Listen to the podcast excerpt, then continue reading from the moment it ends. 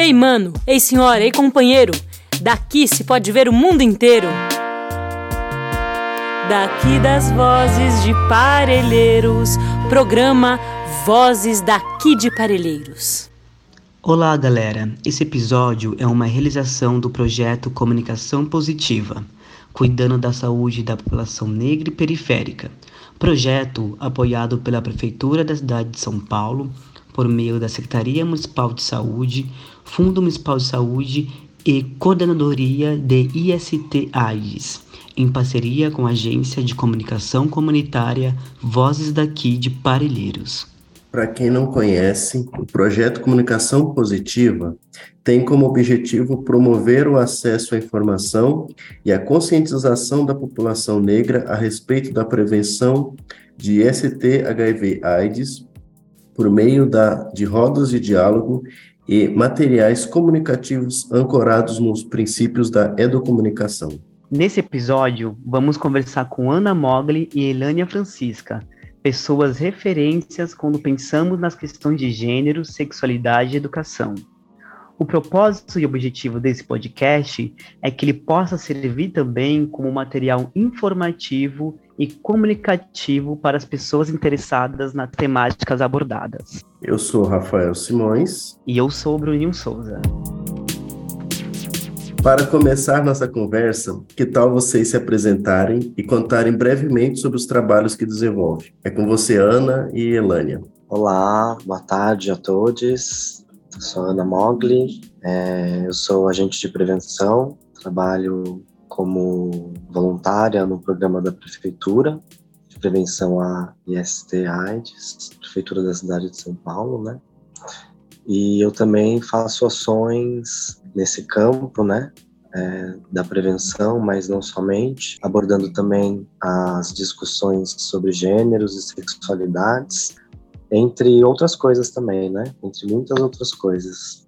Tentando pensar como estruturalmente isso opera nas nossas vidas, né? Como estruturalmente, se, historicamente, né, também se constroem as noções de gêneros, sexualidades é, e como isso opera na nossa existência, é, muitas vezes sem que a gente pare para refletir sobre, né? Acho que é por isso que a gente faz atividades, digamos assim, pedagógicas, né? Mas é, eu, eu, gosto mais de pensar que o que eu faço é uma experimentação, é uma intervenção, no qual a gente elabora essas noções, a gente elabora sobre a prevenção mesmo de um modo mais amplo, né?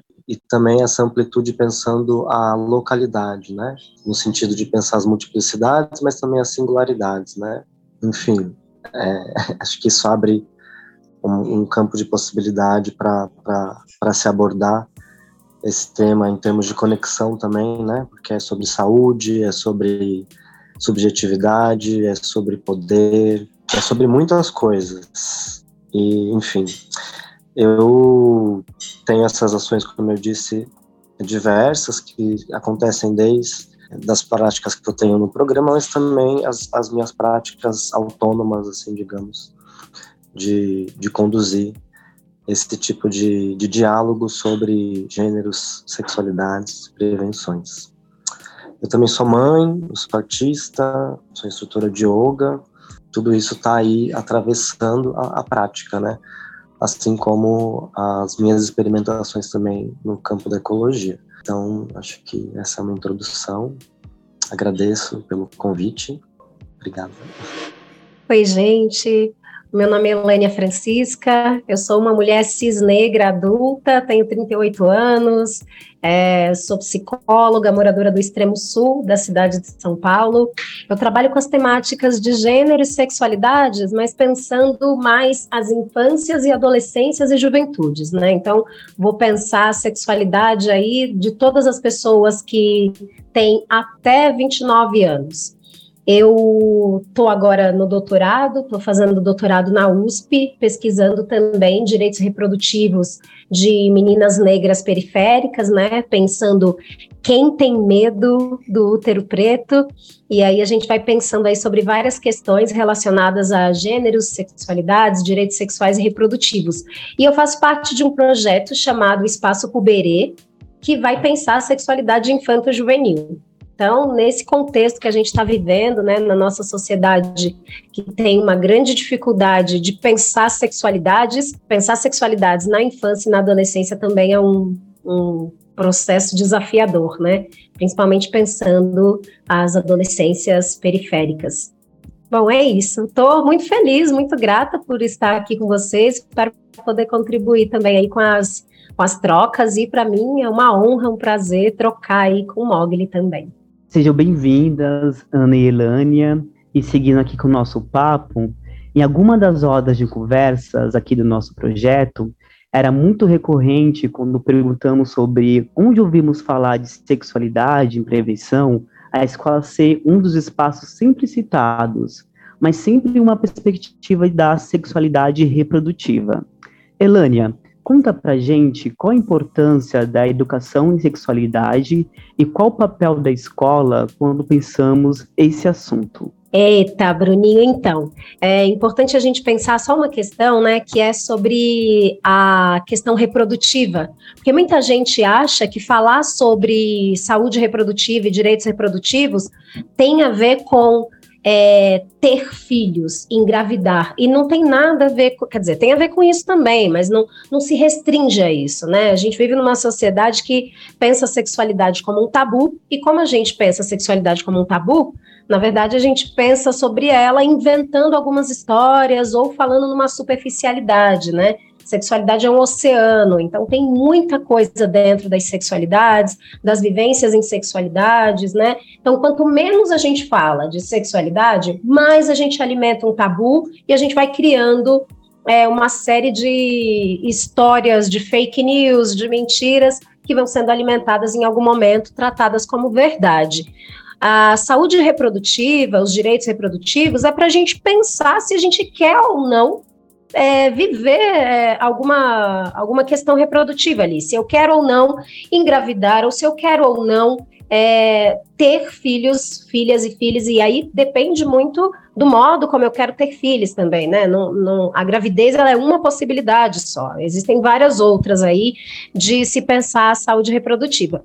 Mas, focando aqui na questão da importância da educação em sexualidade, a gente vai olhar justamente para isso os direitos sexuais, os direitos reprodutivos, a saúde sexual, a saúde reprodutiva, está relacionada à, à liberdade de escolher, de ter escolhas. E a gente só consegue escolher se a gente tiver informações sobre quais são as nossas possibilidades de escolha e possibilidade de criar outras escolhas, né?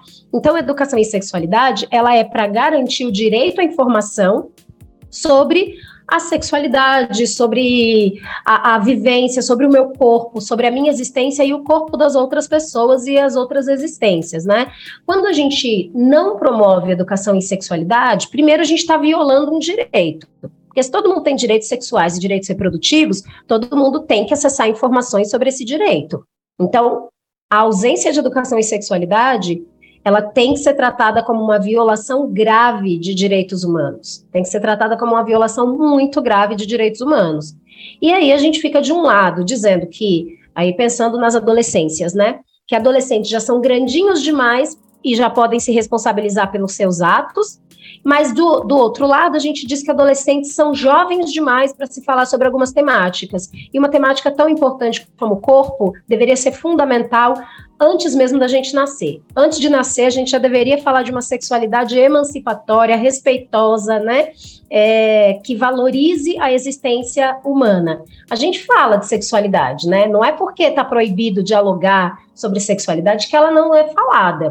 Só que aí é que tá. Quando a gente é proibido, ou proibida ou proibida de falar de alguma coisa, a gente acaba tratando esse assunto como um assunto que vai ser vivido na alcova, né? Vai ser vivido ali num esconderijo, num lugar que ninguém vai acessar. E aí a gente corre mais risco de ser violada em nosso direito. Então, educação em sexualidade é promoção de direito sexual e direito reprodutivo e de direito ao próprio corpo. Ana, ainda na temática de educação, qual a função da escola na prevenção de ST-AIDS? O espaço escolar pode ser protagonista em ações de prevenção? Bom, primeiro que assim, eu tô, tô aqui sentindo essa fala da Elânia, que é, nossa, Muita potência, né, Elânia? Muita potência, muito compromisso mesmo, né? É, com a palavra, né? Compromisso com a palavra, comprometimento com a palavra é o comprometimento com a nossa prática, né? Então, pensando a questão da escola, né? Ao que a escola se presta, né? como ela se coloca na nossa sociedade como um espaço formador de, de seres, né, de seres humanos, né, de, de subjetividades, né, formador de um modo como se deve operar na sociedade, né? Eu não sei, eu vejo muito a escola nesse lugar, um lugar assim concreto da escola. Eu tenho visto muito como esse lugar mesmo de normatização, como esse lugar de controle uh, de rigidez, no qual, assim, toda a potência que deveria ser esse espaço, né, a escola, o lugar onde a gente experimenta, o lugar onde pode se falar de tudo, onde deve se falar de tudo, né, porque tudo é importante, tudo vale a pena, tudo necessita ser abordado nessa vida, né, então é, esse projeto de escola tal como a gente conhece, ele, ele foi feito para ser como ele é, né, é, aqui na nossa realidade, Brasil, né, com a experiência que a gente tem de imposição,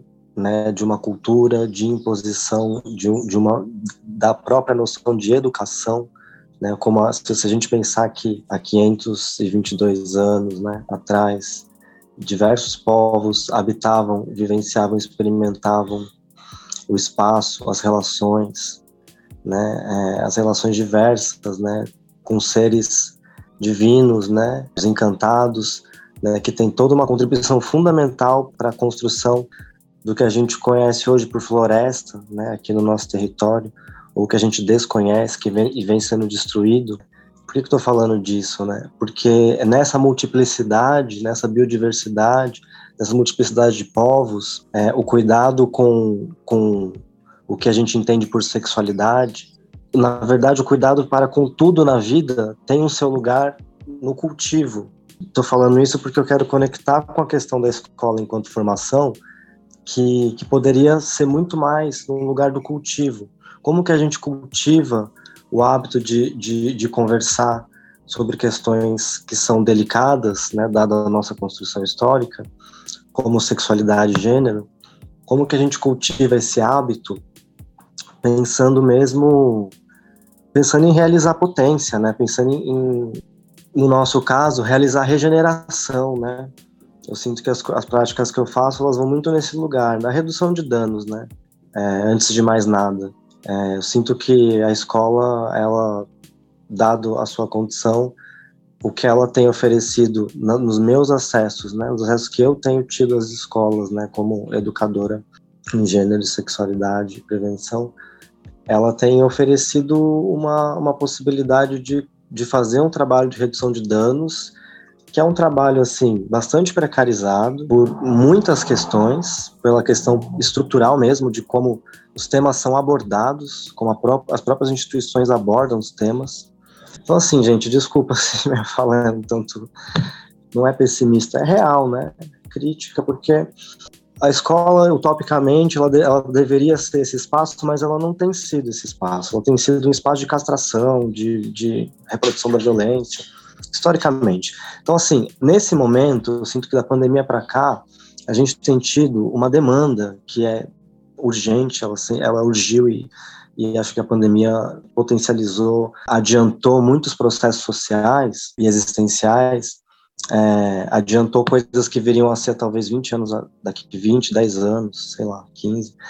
Mas a gente tem uma demanda em discutir hoje, né, pelo menos, começar a discutir gênero e sexualidade. E eu acho que aí a gente está fazendo a redução de danos, né? Eu acho que a gente está no primeiro passo, que é conseguir olhar para as coisas como elas são, de modo simples, sabe? É, é, é, muito complexo? É, mas assim, eu tenho muito falado com, com a juventude assim, gente, é, acho que não tem muito o quê? Né? Tem, tem muita, é muita volta que se dá, é muito, como a Elânia disse, muito tabu, muita mitificação em torno de um tema. E assim, importante a gente pensar também que isso tudo também tem uma função em termos de controle social. É muito importante que a gente desconheça, é muito importante para a sociedade tal como ela está organizada, que a gente não se conheça, que não haja autoconhecimento né, sexualidades, gêneros, fazem parte da experimentação, da, da própria existência. Então, é, é, autoconhecimento, com certeza. E acho que o, o, domínio, o sequestro dessa, dessa, de algo que é tão importante, né, de algo que é fundamental à vida, e, e está colocado em tensão, né, está colocado em tensão para a sociedade como um todo. Por que, que eu digo isso? Porque a sexualidade é, o desejo, a libido, ela, ele é necessariamente cooptado, ele é necessariamente sequestrado. O que a gente chama de sexualidade, venho dizendo bastante isso para a juventude, mas não somente, né? Ela foi sequestrada pelo cissexismo, ela foi sequestrada por uma imposição, na verdade, que aprisiona todo um potencial que é muito mais amplo, que não é objetivo, que não pode nem ser objetivado enquanto ato sexual, sabe? É, então, assim, existe existe esse sequestro, né, da força libidinal e da compreensão sobre o que pode ser sexualidade, gênero, em termos de, de aliena, isso não é articulado, a gente está alienada, alienades, né, alienados a, a, a, essa conversa, justamente eu sinto para manter esse projeto mesmo, para sustentar esse projeto de alienação, né, esse projeto de civilização mesmo, né, de, de construir corpos voltados para obedecer, trabalhar, simplesmente não questionar. E, e, e, nas nossas práticas, nas práticas que estão impostas enquanto sexualidade, necessariamente vai ser uma prática violenta, necessariamente vai ser uma prática de consumo, necessariamente vai ser uma prática na qual muitas vezes a gente nem sabe o que a gente está fazendo ali, né? Então, é, desculpa se minhas respostas são muito subjetivas também, gente, mas é, espero que faça sentido e que contribua. É, que bom que vocês chamaram a Elânia, porque a Elânia ela é, ela é mais pragmática. Imagina, eu acho que vai, a gente vai se complementando, as, as respostas de vocês duas vão se complementando, a gente vai construindo isso que vai fazendo sentido, né, pra, pra gente, que espero que pros ouvintes também, que estão aí no ônibus ou em casa nos ouvindo. E aí, aí pra gente continuar nosso papo, trouxe uma perguntona para vocês. E aí, mais voltada pro recorte racial. E aí tem alguns dados que eu acho importante que a gente possa trazer aqui para conversar, e aí vocês comentem um pouco o que, vocês acham um pouco, um pouco disso. É, e aí, pensando nesse recorte racial aqui para nossa conversa, as mulheres negras são as que, as que figuram no topo da mortalidade por AIDS aqui em São Paulo, morrendo proporcionalmente três vezes mais que as mulheres brancas os homens negros morrem duas vezes mais que os brancos por AIDS. E além disso, a população negra em geral está mais suscetível a desenvolver a doença. O risco de uma pessoa preta infectada pelo HIV morrer é 2,4 vezes maior do que uma pessoa branca, segundo a Vigilância de Epidemiologia do Programa Estadual de DST-AIDS aqui de São Paulo, no seminário Raça, Cor do Programa Municipal de DST-AIDS aqui de São Paulo, que foi realizado em outubro de 2016. São esses dados. A população de rua, majoritariamente negra, possui 10 vezes mais chances de adoecer de AIDS que o restante de toda a população. O que esses dados revelam para nós quando olhamos a perspectiva racial? E quais são os porquês dessa população ser a mais suscetível? Qual a visão de vocês sobre esses dados, sobre o recorte racial? O que, que vocês podem trazer aqui para nossa conversa a partir dessa ótica de gênero, de raça e também de classe, né? Quando a gente olha para esses dados. A gente pode começar pela Ilânia, pode ser? É, eu, eu só, só vou fazer um, um, pequeno adendo, né, na, nisso que você trouxe, Bruninho, que quando você fala, né, da, do programa, da, do, do trabalho realizado pelo programa estadual e também pela, você falou, ah, pelo programa municipal e pelo programa estadual, aí só uma, uma pequena observação, que já tem um, um tempinho, né, que a gente colocar que a gente não fala sobre doenças, né, é, DST nesse caso, a gente não fala sobre doenças sexualmente transmissíveis, a gente vai falar sobre as infecções, né, as infecções sexualmente transmissíveis, é, justamente porque tem também esse, esse caráter, né, quando a gente fala doença, eu, eu, eu me recordo muito da minha adolescência, eu estou me sentindo muito uma senhora, e eu adoro estar né, nesse lugar de senhora, porque eu acho que quanto mais o tempo vai passando, mais a gente vai sentindo a história realmente dentro da gente, né? Porque quando eu estava na escola e tinha aula de história, para mim parecia uma coisa muito distante, muito distante, assim, pensar história, né? Demorei um tempo para entender que todo mundo é história, que a gente também é, é, é história, a gente está fazendo história agora, né? Está construindo. E aí eu estou falando isso porque eu me lembro que quando eu era adolescente e, e, ainda era usado o termo DST, né? Era usado o termo doenças sexualmente transmissíveis, a gente tinha uma ideia, uma conotação de que ah, se o pênis ou a vulva, né? se a genitália não tá daquele jeito que o professor ou a professora projetaram lá na sala, né, que era sempre com algum, algum, algum ferimento, alguma doença, alguma coisa ali, né? Se, eu, se eu olho para o pênis e não tá desse jeito, se eu olho para a vulva e não tá desse jeito, se eu olho para a genitália e não tá daquele jeito que o professor botou no desenho, então tudo bem, né? Não, não, não precisamos pensar prevenção. E, na verdade, isso vai gerando vários preconceitos, estereótipos que atrapalham no momento da gente pensar autocuidado, né? É, essa coisa de atrelar sexo, sexualidade, a, ao medo de adoecer, também é um problema, porque a gente se cuida melhor quando a gente sente prazer em se cuidar, ao invés de medo de ficar doente, né? Que é uma lógica antiga e tudo mais. Então, só uma coisa, né? Eu tô agora pensando assim, cara, eu, eu ouvi a Mogli, né? Eu falei assim, ah, queria ter umas falas subjetivas também, cara. Tô, tô umas falas muito isso, isso, isso, aquilo, sabe? Mas que bom que a gente está se complementando. Então, só para dizer, Mogli, que eu tô aqui também gostando bastante do papo subjetivo aqui que está rolando para nós, né? Então, obrigada por isso. E, e aí, com relação aos dados que, que Bruninho traz, ô Bruninho, quando você fala assim, ó, vou até é, relembrar o que você falou, que você falou assim, o que que esses dados revelam para nós, né? Aí você fala, o que que esses dados revelam para nós? Eu acho que esses dados, eles não revelam, mas eles confirmam algo que já foi revelado há muito tempo, que é, não existe democracia racial no Brasil. Não existe. E aí, quando a gente vai pensar que não existe democracia racial no Brasil, que o Brasil ainda se comporta é, numa lógica racista, de ódio a tudo que não é branco, né?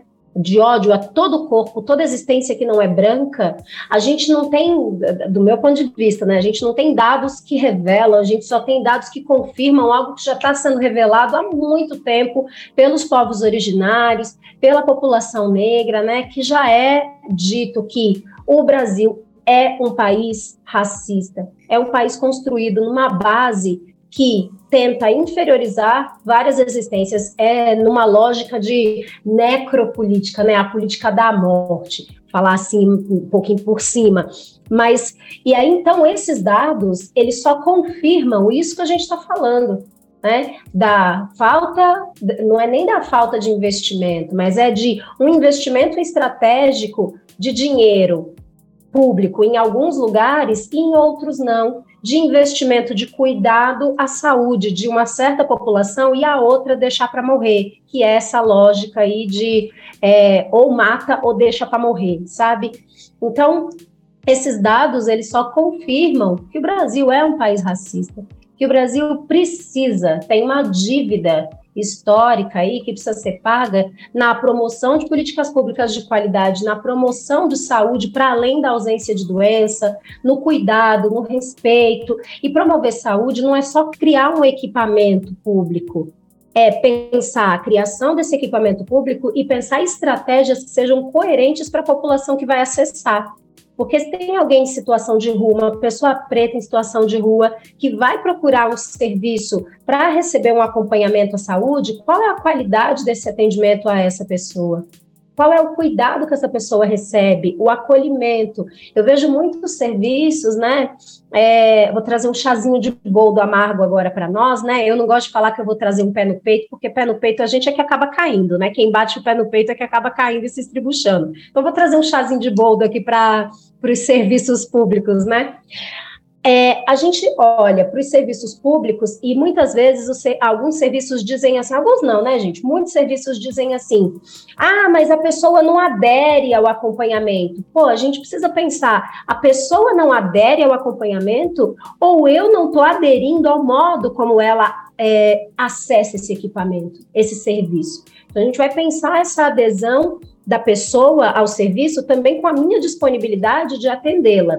E aí, sendo o Brasil um país racista, violento, com toda existência que não é branca, esses dados só confirmam tudo isso, né? Não nos revelam, nos confirmam. Então, investimento público, considerando as intersecções de raça, classe, gênero, identidade, é, é, faixa etária, que a gente vai pensar também na, na questão das infâncias, adolescências, juventudes e também das populações que são invisibilizadas nesses dados. Porque aí, quando a gente está falando né, das mulheres negras com relação às mulheres brancas, de que mulheres negras e de que mulheres brancas estamos falando? Quando nós falamos de homens brancos e homens negros, de que homens brancos e homens negros estamos falando? E dados sobre pessoas não binárias, por exemplo, a gente nem está aqui considerando, por exemplo, né, nessa, nessa, nessa lista que você trouxe aqui para a gente, né, Bruninho, que foi também uma, é uma fonte oficial, esses dados que você traz, né? É importante também a gente dizer que você está trazendo dados são oficiais. Então, quando os nossos questionários e parâmetros para medir a existência das pessoas não considera todas as existências, a gente também está seguindo uma lógica necropolítica, uma lógica genocida de deixar para morrer. Então, a gente tem avançado bastante, não vou dizer que só tem coisa ruim aí, né? Tem coisas boas, bacanas, mas aí a gente sempre tem que pensar que a gente tem avançado bastante, não pela vontade dos que faz, dos que criam as legislações e tudo mais, mas pela pressão de quem os força a exercer um trabalho de qualidade. E quem faz isso é o povo, né? Então, a, a gente precisa pensar que esses dados só confirmam o que o povo está dizendo faz tempo, né? Democracia racial é conversa para boy dormir, né? Ah, a gente queria ouvir agora um pouco da Ana. O que, que você acha, Ana? O que, que ouvindo agora é, a Elânia, o que, que esses dados, essas informações constatam, revelam, denunciam? Qual é a sua visão sobre esses dados? Assim, eu penso que isso, o que isso nos traz é urgência mesmo, né? Dito tudo o que a Elânia trouxe aqui, o que isso nos traz é a urgência de articular esse movimento de, de redução de danos, que também é um movimento de reparação histórica, né? Ou melhor, de autorreparação, né? Porque quando eu falo nós, eu estou falando para a população racializada mesmo, né? Para pessoas, enfim, não brancas.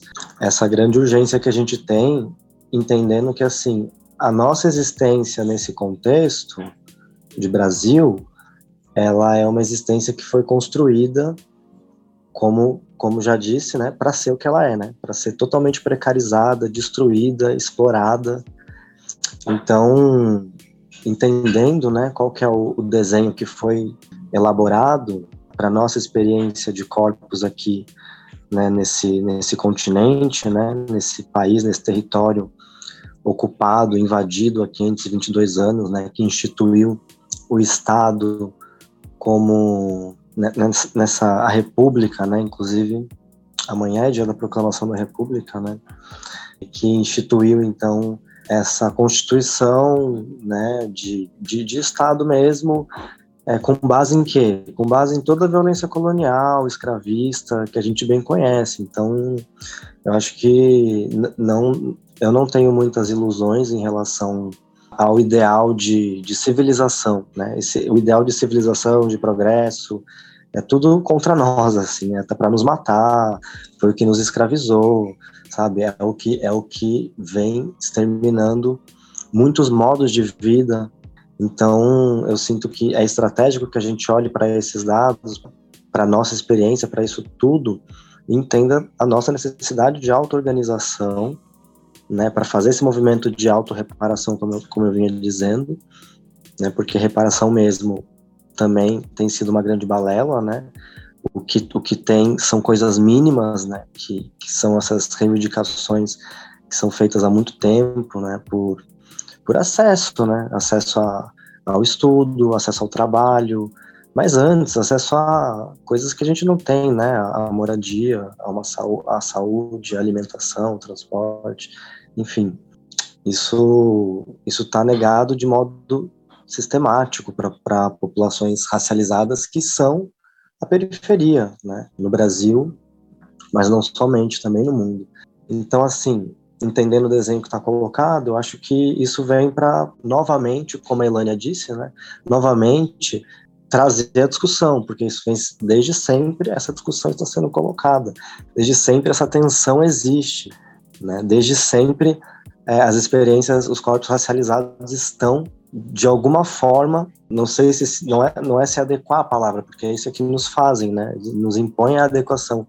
Mas a gente vem tentando, historicamente, há séculos, né, é, viver da melhor forma nesse contexto de cativeiro, né, na qual a gente foi colocado, né. Então, a gente vive num cativeiro estético, né, a polícia sabe quem ela aborda, né, quem ela mata, o médico sabe que tratamento dá para determinada pessoa.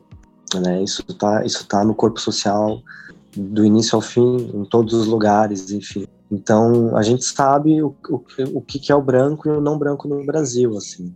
Né. Então, pensando a partir da, dessa compreensão e, e também da digestão desse processo que a gente vem elaborando, né, enquanto resistência, eu acho que a gente está digerindo isso tudo também, conforme a gente consegue né, caminhar conquistas né, nesse campo também. Bom, do que está colocado para nós em termos de reivindicação de direito, né? É, eu digo que o direito é algo que nós temos que lutar para acessar. Nós temos que. E o temos não é no sentido positivo, tá?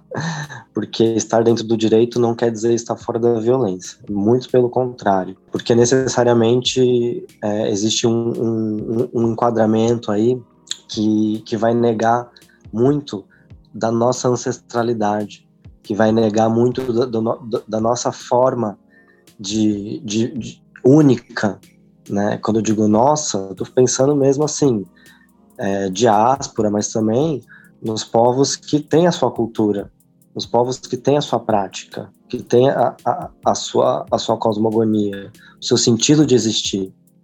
Né? O que, que é o, o cuidado em determinado contexto? O que, é a prática do cuidado da saúde em contextos não civilizados, que são múltiplos, né? Então, assim, é, eu acho que o que esses dados para mim me tocam é na urgência da gente articular se estruturar cada vez mais, se organizar e organicizar cada vez mais a nossa prática, buscando, por um lado, a gente acessar esses espaços de direito que são necessários para a gente sobreviver, né? E, em paralelo a isso, práticas autônomas, né, práticas que estão fora até da compreensão do dito racional sobre o que, que é essa nossa cura que a gente está buscando fazer, do que foi feito com nós enquanto pessoas racializadas, que vem sendo feito com, conosco né, nesses séculos de domesticação, de imposição, no qual a gente foi objetivado, a gente era coisa. Até pouco tempo atrás a gente era coisa, um objeto, saca? E isso não deixa de, de operar hoje. Né? A gente está vendo aí o, a, a, constru, a, a construção e consolidação né, do fascismo no Brasil, é, e a gente vê esses valores aí do começo da colonização que parte da sociedade endossa, quer, né, reivindica. Então, assim, é estado de guerra, saca? É estado de guerra e, e é momento de concentração, organização. Como a Elânia disse, né? coisa que nunca deixou de existir, nunca deixou de ser feita, e que sistematicamente é destruída pelo Estado, é destruída por, por forças da sociedade que estão por nos manter nessa condição de cativeiro, né? E destruição e morte. Então acho que é isso, assim, é, o que fica é a necessidade mesmo de da gente se organizar em todas as frentes, por todos os lados, né? Então, desde lutar por governos progressistas que vão dar alguma abertura para que a gente possa dialogar minimamente, até posturas radicais e antissistêmicas incompreensíveis, incompreensíveis para essa lógica civilizacional, moderna, humana, eu diria até humana mesmo, no sentido do, humano enquanto projeto colonial, tá?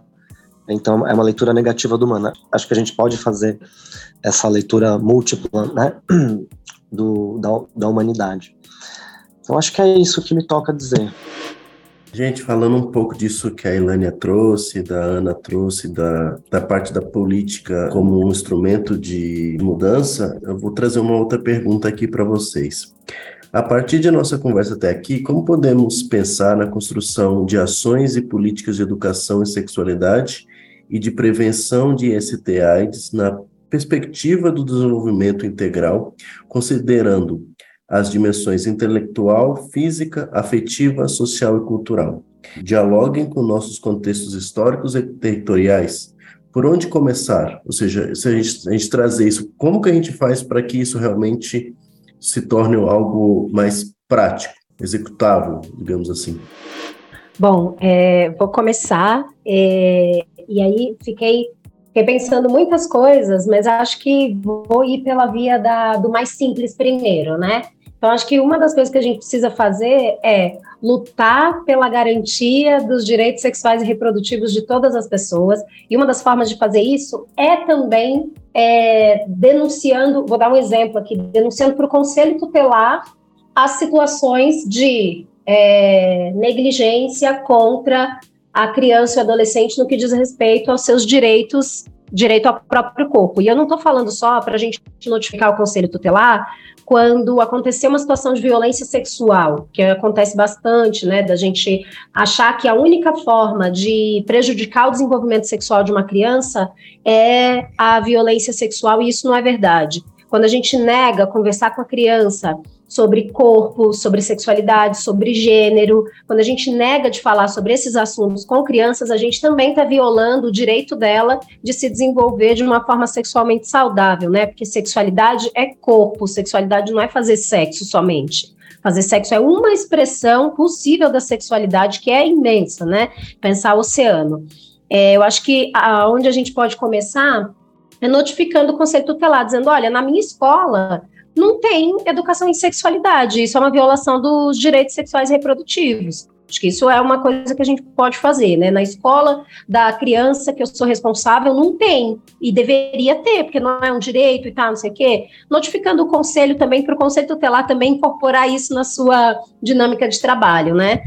Até entender que também é um direito. Uma outra coisa que a gente pode fazer é buscar informação né, nesses serviços que existem e que trabalham as questões de sexualidade, respeito ao corpo, aí a gente vai pensar no, nos espaços de saúde, mas também nos espaços relacionados à assistência social, relacionados à educação, à cultura, os centros de cidadania LGBT, no caso da cidade de São Paulo, né?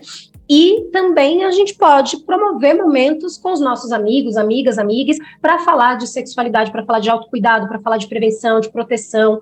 A gente pode, né? A gente fala bastante de coletivos culturais nas periferias, e a gente precisa entender que os coletivos culturais também são coletivos de saúde e também são coletivos de desenvolvimento de ações em sexualidade e gênero, né? Então, as próprias coletividades, uma das coisas que nós, enquanto coletivas, né, e coletivos e coletivos podemos fazer também é buscar informação para a gente também não falar é, informações desencontradas. É, com os nossos pares. Então, quando a gente se compromete a fazer parte de uma coletividade, principalmente nós que somos pessoas periféricas, quando a gente se compromete a fazer parte de coletividades, a gente também se compromete a estudar sobre esse assunto, sobre os assuntos que estão ali relacionados ao que a gente se propõe a fazer, porque a gente vive dizendo, né, e com razão, que os serviços muitas vezes não estão preparados para nos atender. Então, nós, enquanto coletividades, precisamos nos preparar para trabalhar e para viver as coisas que a gente acredita no nosso território. Então, pensei um pouco nessas coisas, gente. Falei rapidinho, mas pensei nessas possibilidades. Massa. É, pensando como eu venho fazendo aqui, né, em estar, tá, acho que trazendo elementos que estejam aí, não sei se complementar é a palavra, não queria dizer que eu quero complementar as falas da Elânia. Bom, como ela disse, né, esse, esse movimento de fortalecer o que já existe, fortalecer os espaços e, e as políticas públicas voltadas para, digamos, essa temática, isso é fundamental. Olhar para essa formação de redes, né, as redes que se formam e que estão se dispondo a ter esse diálogo de modo cuidadoso, né, pensando o que eu acredito ser fundamental, que é as intersecções, né, é, as intersecções que se colocam quando a gente começa a conversar, porque cada pessoa é uma pessoa né? Cada contexto é único e as sexualidades também vão ser, né? Elas, elas vão, vão se elaborar, elas vão se, se co-criar, né? A partir da, da, da, experiência que a pessoa tem de vida e, e isso dialoga com o seu território, isso dialoga com toda a sua existência, né? Com quem está ao redor. Então, sinto que pensar as intersecções em todos os sentidos, né? As intersecções de gênero, né, as intersecções de classe, de raça. Eu sinto que isso, isso também é algo que tem uma contribuição na cultura, no sentido de, de que todo lugar, na verdade, precisa estar falando sobre sexualidade, gênero, processo de racialização. É, a gente precisa cotidianizar, precisa diluir isso na nossa prática, como quem quer, na verdade, como quem quer estar tá condensando alguns processos, está trazendo para o cotidiano mesmo, né? E aí, bom, falando um pouco como enquanto prática artística, né? É, eu tenho alguns processos que eu desenvolvo em sexualidade, em sexualidade, né, em gênero sexualidade, que na verdade são processos artísticos que estão atravessados por essas forças, né, e não somente e que eu venho desenvolvendo ao mesmo tempo um processo que, que é, é deseducativo também com a minha família, né? Então tem uma performance que eu faço com a minha mãe que a gente está se depilando, ela me depila, né? Ela faz uma depilação completa e a gente conversa sobre gênero e sexualidade, né? E, mas também a gente conversa sobre ancestralidade, né? E, e sobre espiritualidade, sobre cura. Então eu sinto que que essas formas, quando eu falo diluir, condensar, é nesse sentido, assim, né?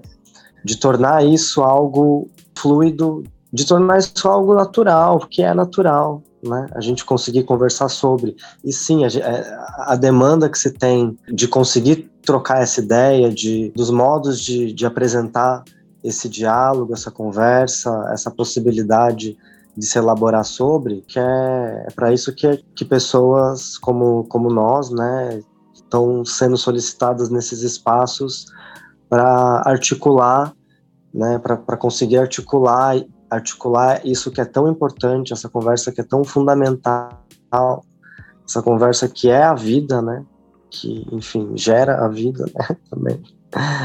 Uh, mas que está aí também, está de mãos dadas com a morte ao mesmo tempo, né? E que, enfim, tem muito a dizer sobre, sobre a nossa, sobre as formas como a gente existe, sobre como a gente pode existir, enfim. É, acho que é isso, né? Pensar a cultura como algo que é, que é muito amplo, né?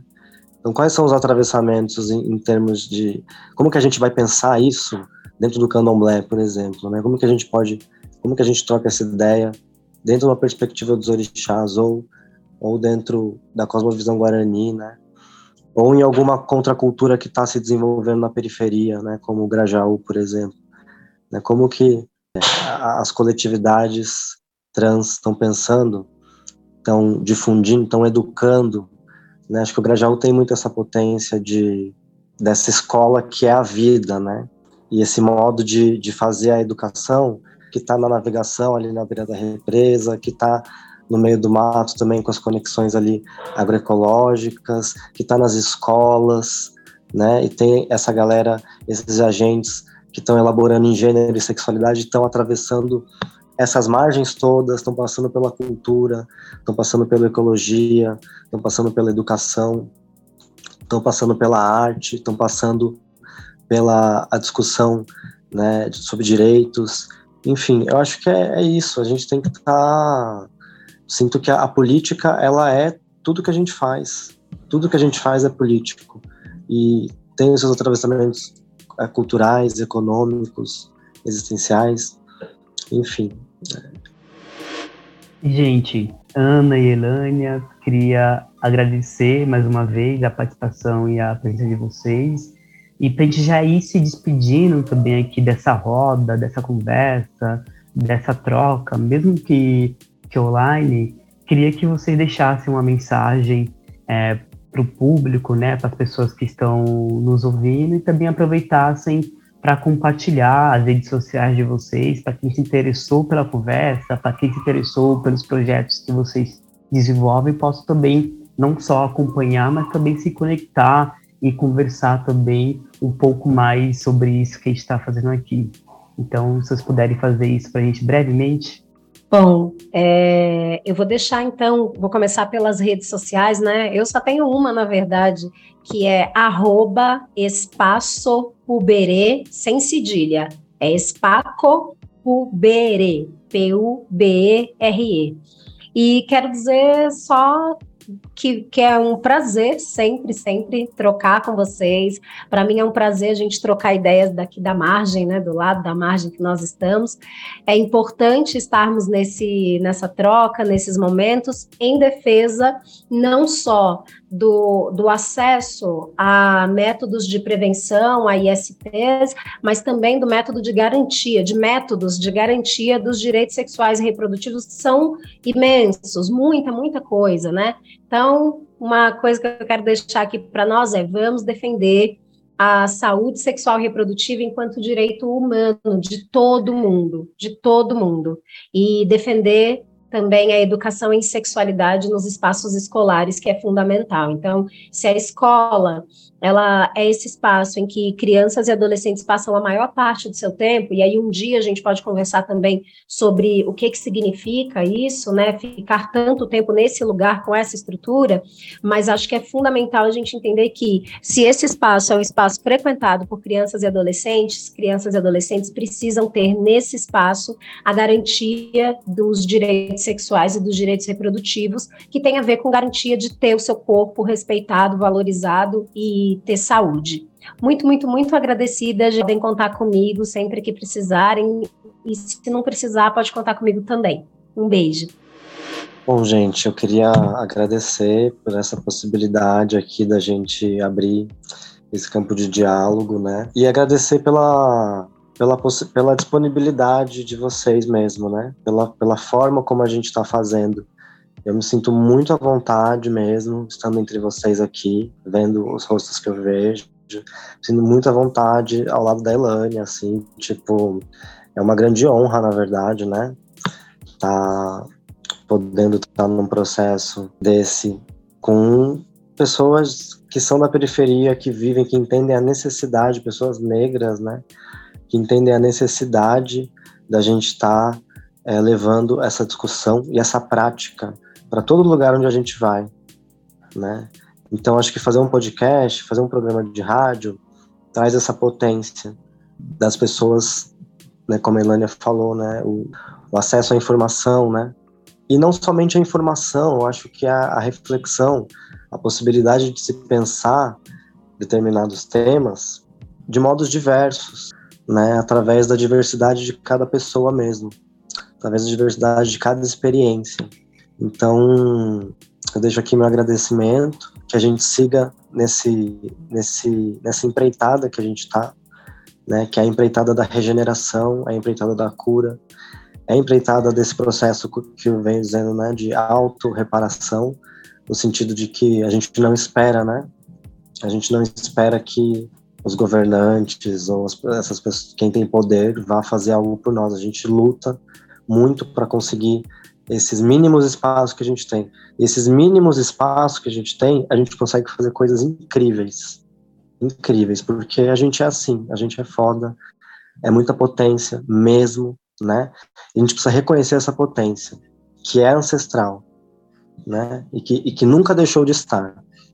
Então, se está na nossa mão, se está nesse momento, né, que a gente faça também valer e, e agradecer por todas as pessoas, por todas as existências que historicamente antes de nós fizeram, estiveram aí nessa nessa tarefa do cuidado do, do nosso povo, né?